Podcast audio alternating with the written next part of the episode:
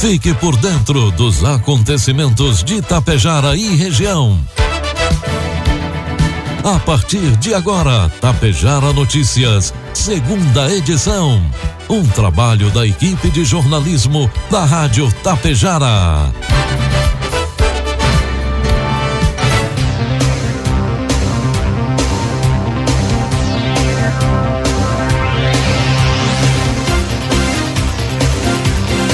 12 e 30 marcou o sinal eletrônico da Tapejara. Boa tarde. Está no ar a segunda edição do Tapejara Notícias desta terça-feira, 20 de julho de 2021. 12 graus a temperatura, tempo ensolarado com algumas nuvens em Tapejara. É destaque desta edição: saída de pista entre Tapejara e Santa Cecília do Sul deixa dois feridos. Ibiaçá pode firmar convênio com o Estado para obras de pavimentação. Governo de Água Santa lança o projeto Produzir e Prefeitura de Itapejara assina repasse que garantirá 11 milhões de reais ao Hospital Santo Antônio.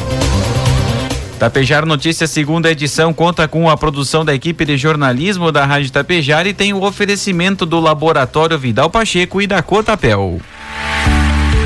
O futuro está nas mãos de quem sabe fazer. E você, agricultor, precisa dar o destino certo ao que produz com tanto trabalho. A Cotapel investe em estruturas de recebimento e armazenagem, além de 20 mil reais em prêmios na campanha Safra Premiada Cotapel. Faça suas compras e entregue sua safra e aumente suas chances de ganhar. Acredite na tradição do campo e na confiança do melhor resultado. Cotapel, desde 1985, ao lado de quem produz.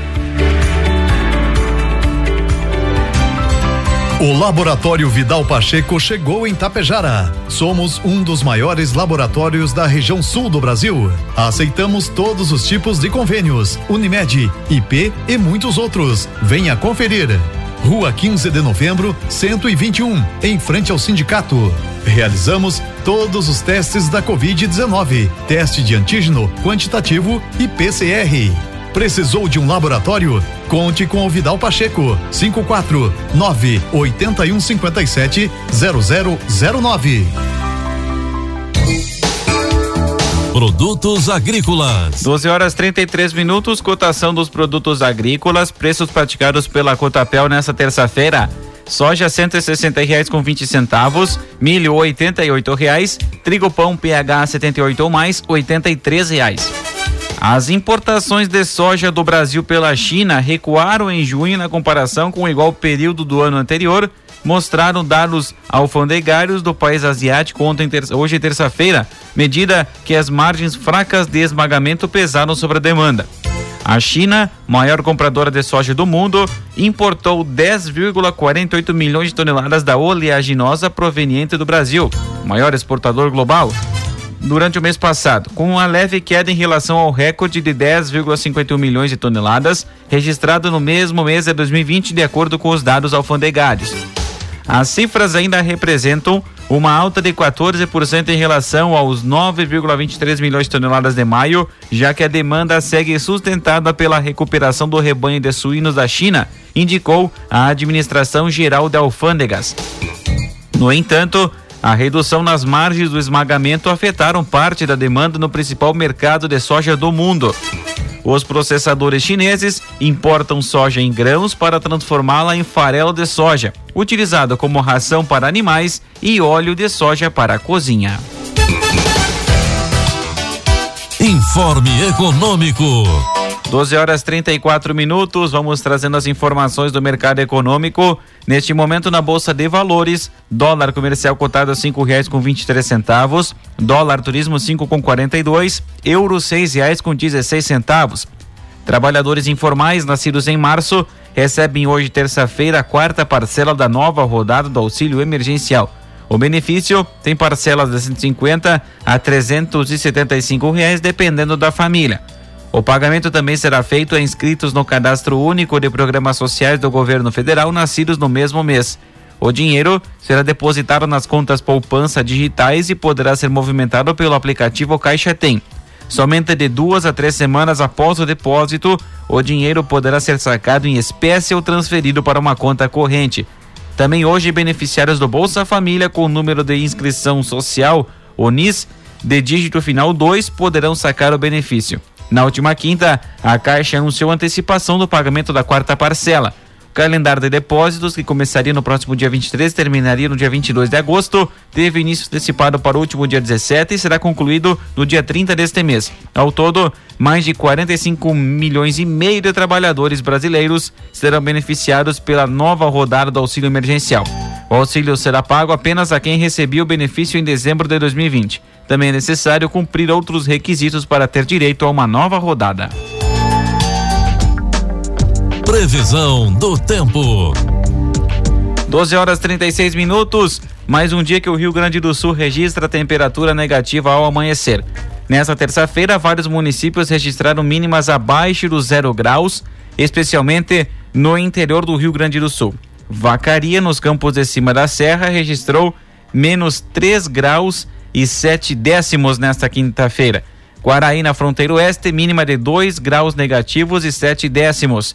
Outro destaque vai para a Serafina Corrêa, marcando menos 2 graus e 3 décimos. Os registros são de medições feitas pelo Instituto Nacional de Meteorologia. Segundo Fabienne Casamento, meteorologista da Somar Meteorologia, a atuação de uma massa de ar de origem polar, fria e seca, é responsável por manter o Rio Grande do Sul gelado, mas com tempo firme. Porém, esse cenário deve mudar ao longo da semana. O pico do frio é nesta terça. No restante dos dias, ele vai continuar, mas perdendo força porque essa massa de ar polar será deslocada em direção ao oceano. No final de semana, volta a esquentar, completou Fabienne. Em Tapejara, terça-feira iniciou com tempo ensolarado, forte geada e temperatura negativa. Termômetros no centro marcaram menos 2 graus. A previsão para hoje, sol com algumas nuvens, temperaturas podendo atingir à tarde os 15 graus.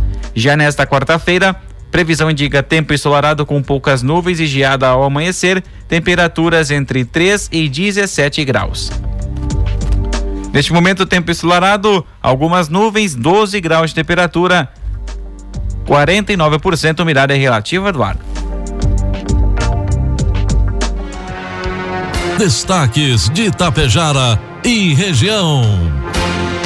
12 horas 37 minutos. A partir de agora, as principais informações locais e regionais você acompanha aqui na segunda edição do Tapejara Notícias. Os bombeiros voluntários e socorristas do SAMU de Tapejara atenderam um acidente de trânsito na noite desta segunda-feira, dia 19, por volta das 11:45 na IRS 430, estrada que liga Tapejara a Santa Cecília do Sul. O capotamento ocorreu após o condutor de 21 anos perder o controle de um GM Celta branco com placas padrão do Mercosul e sair da pista. Na carona estava um jovem de 19 anos. Num primeiro momento, os dois ocupantes declinaram do atendimento, mas foram convencidos pelos socorristas, pois apresentavam vários hematomas e escoriações pelo corpo. Eles foram encaminhados ao Hospital Santo Antônio sem sinais de fraturas aparentes. A Associação Comercial de Itapejara, a CISAT, divulgou nesta segunda-feira, dia 19, vagas de emprego disponíveis no comércio associado. Projetista mecânico, desenhista para a área de engenharia, auxiliar geral de retífica de motores, autopeças, torno e solda, auxiliar de almoxarifado, auxiliar de higienização pré-operacional. Os interessados devem cadastrar currículo no site assisat.org.br na aba Currículos. Maiores informações pelo telefone 3344 1293 ou diretamente na Assisat, Rua Coronel Lolico, 517 Galeria Canale, sala 220, no centro de Itapejara. 12 horas 39 minutos, 12 graus a temperatura. Os cursos de graduação da Universidade de Passo Fundo contam com um modelo acadêmico inovador que, que proporciona aos estudantes uma nova experiência de formação mais flexível e integrada. E para fazer parte desse universo, o PF, uma das formas é por meio do vestibular de inverno, que está com inscrições abertas até hoje, terça-feira, dia 20 de julho. São 26 opções de cursos de graduação e a novidade é a ampliação dos cursos noturnos. As inscrições devem ser feitas pelo portal upf.br/ingresso. Os candidatos podem escolher uma das opções de seleção: prova de redação online ou utilização na nota da redação do Enem dos anos entre 2010 e 2020. A prova de redação pode ser feita a qualquer tempo até o final do prazo das inscrições. A Prefeitura de Ibiaçá pode firmar convênio com o governo do estado para a realização de obras de pavimentação por meio do programa Pavimenta. A parceria, autorizada pela Lei Municipal 1572 de 2021, sancionada na última sexta-feira pelo prefeito Ulisses Zequim, ainda precisa ser aprovada pela comissão responsável pelo programa Pavimenta para ser efetivada. De acordo com o texto da Lei Municipal 1572, a iniciativa vai gerar impacto na infraestrutura e na qualidade de vida da cidade, proporcionar mais conforto, segurança e economia à circulação e transporte de pessoas e mercadorias, facilitando o acesso a serviços públicos e contribuindo para o bem-estar e saúde da população. A participação no programa ocorre por meio da Secretaria Estadual de Articulação e Apoio aos Municípios, responsável pela execução do pavimenta no estado. Conforme a previsão do governo de Ibiaçá, o credenciamento deve ser feito ainda nesta semana. O programa Pavimenta do governo estadual foi lançado em junho deste ano e prevê a aplicação de mais 170 milhões de reais em obras de pavimentação até o final de 2022. 12 horas 41 minutos, cai a temperatura para 11 graus.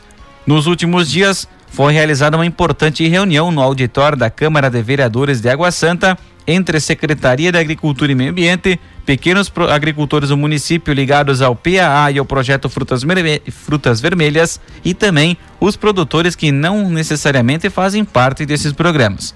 Na ocasião, foi lançado o projeto Produzir, que tem por intuito auxiliar o pequeno produtor rural com subsídio de valores que podem chegar até R$ 1.500. Para participar do programa, o produtor deverá se inscrever junto à Secretaria da Agricultura, onde obterá todas as informações sobre como funcionará o programa.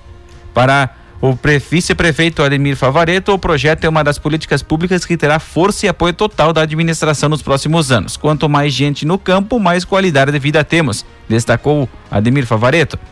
O prefeito Eduardo Picoloto afirmou que o programa Produzir do Poder Público Municipal quer incentivar o pequeno produtor a ficar no campo, produzindo alimentos de qualidade, gerando bem-estar e saúde para toda a população. Garantir que as famílias de pequenos produtores permaneçam no campo através das políticas públicas implementadas pela nossa gestão será a bandeira e não mediremos esforços para ajudar os nossos produtores. Finalizou o prefeito de Água Santa, Eduardo Picoloto. E afirmando o compromisso com as pessoas, o governo de Itapejara promoveu mais uma ação que vai dar o encontro com o seu plano de governo. Ontem, segunda-feira, dia 19, no Centro Administrativo Padre Raimundo Damin, foi assinado o termo de fomento aprovado pela Câmara de Vereadores com o Hospital Santo Antônio de Itapejara. Na oportunidade, foi autorizado o repasse aproximado de 230 mil reais mensais ao hospital, resultando em mais de 11 milhões de reais nos próximos quatro anos. De acordo com o prefeito de Tapejara, Ivanir Wolff, as tratativas para que esse repasse se efetive já vem acontecendo há algum tempo. Secretários municipais, juntamente com as suas assessorias, realizaram de forma legal o reajuste do IGPM de dezembro, que foi de aproximadamente 24% no valor a ser destinado ao hospital, explicou Big. O secretário da Administração e Planejamento, Josebir Bergamin, destacou que o objetivo da administração é fortalecer a relação entre de parceria com o Hospital Santo Antônio, com o objetivo de oferecer a cada dia mais serviços e com mais qualidade.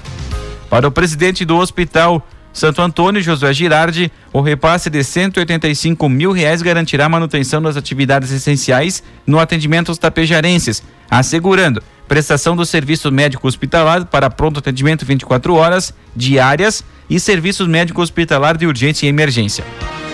Além deste valor, mais 45 mil reais também serão repassados para a construção, contratação de cirurgias eletivas e especiais, bem como atendimentos especializados e internações de urgência, informou Josué, destacando que a soma mensal resultará então em 230 mil reais. Meio dia 45 vai marcar o sinal eletrônico da Tapejara, 12 graus a temperatura. No amanhecer desta terça-feira, dia 20, uma mulher foi assaltada na Avenida Brasil, no bairro Boqueirão, em Passo Fundo. Uma dupla armada com faca chegou na vítima e anunciou o assalto. Neste momento, a vítima entregou sua bolsa contendo pertences pessoais e documentos. Os marginais levaram também seu aparelho celular. Os meliantes estavam com um moletom cinza e o outro de moletom vermelho. Após o roubo, os marginais fugiram para rumo ignorado. A Brigada Militar foi acionada, compareceu no local para o registro da ocorrência. O caso agora será remetido para a Polícia Civil. A Secretaria do Meio Ambiente de Getúlio Vargas vem desenvolvendo uma série de ações contribuindo com as práticas pedagógicas nas escolas, na perspectiva de educação ambiental, com o intuito de empoderar a comunidade escolar para gerar mudanças sociais e ambientais positivas. Entre as principais ações, incentiva a preservação do meio ambiente e o plantio de, de árvores. Na última semana, a secretaria esteve presente na Escola Municipal de Ensino Fundamental 15 de novembro. Na ocasião, o secretário Jackson Karpinski conversou com as crianças sobre a importância de preservar e proteger o meio ambiente. Falou sobre a coleta seletiva do lixo e como cada um pode fazer a sua parte. Já na Escola Municipal de Ensino Fundamental, Cônego Stanislau Oleric, além de um bate-papo informal, as crianças também foram convidadas a plantar uma muda de árvore para por turma. Elas foram motivadas a plantar e a cuidarem da árvore desde o seu plantio. A proposta foi cada turma plantar a sua árvore, dar, dar um nome a ela e cuidar regularmente. Regar sempre que necessário, observar possíveis ameaças ao desenvolvimento da muda, como formiga, geada, e zelar pela sua conservação. As crianças aderiram à proposta, arregaçaram as mangas e, em meio a muita diversão e conhecimento, plantaram as mudas das árvores e comprometeram-se em preservá-las. Foram plantadas oito mudas, uma para cada turma, sendo quatro ipês branco e quatro ipês amarelo. 12 e 47 12 graus a temperatura. O Hospital de Olhos Diógenes Martins Pinto de Passo Fundo recebeu na última semana a doação no valor de 10 mil reais do distrito Léo LD7. Os valores são oriundos das economias e da gestão da tesouraria distrital no ano leoístico 2020-2021. Os recursos foram destinados para ampliação da infraestrutura da instituição. A decisão de destinar os recursos ao Hospital de Olhos Laios Segundo o PES-presidente do distrito Léo LD7, Jean Vigolo, foi validada durante a última reunião do Conselho Distrital do ano leoístico 2020-2021. Chegando, chegamos ao final do AL com um caixa superavitário. Grande parte das ações que havíamos planejado enquanto distrito tiveram de ser adaptadas por conta da pandemia. Sendo assim, nosso gabinete distrital, em conjunto com a próxima gestão, sugeriu a doação e validamos a destinação de uma parte deste excedente ao Hospital de Olhos. Esta grande obra leuística do distrito LD7, explicou Vígolo. A presidente do Hospital de Olhos, Janesca Maria Martins Pinto, encaminhou um ofício de agradecimento ao distrito LD7. Em nome de toda a diretoria, agradecemos os votos de estima e consideração do distrito Léo LD7 com certeza, esta ação dos Jovens Leões faz de toda a diferença para consolidar nossa instituição como referência em saúde da visão para o norte do estado, onde vivem mais de 1 milhão e 600 mil gaúchos, agradeceu ao presidente. Ainda em 2020, o Distrito Léo LD7 destinou 4 mil reais em doações ao Hospital de, Óleo, de Olhos do Laios, também oriundos de economias da gestão do AL 2019-2020. Na época, foram destinados 24 mil, doações, mil reais para doações a entidades beneficentes da região norte do estado. Durante ações de patrulhamento no último domingo, dia 18, a Brigada Militar realizou a prisão de duas pessoas por arremesso de ilícitos no presídio estadual de Lagoa Vermelha. O fato ocorreu por volta das 2h15 da tarde, quando a guarnição de serviço deparou-se com dois indivíduos realizando um arremesso ao presídio estadual. O material foi apreendido pelos agentes da SUSEP, sendo quatro aparelhos celulares, seis carregadores e dois fones de ouvido. A dupla foi presa enquanto tentava fugir da abordagem a cerca de 50 metros do local do crime.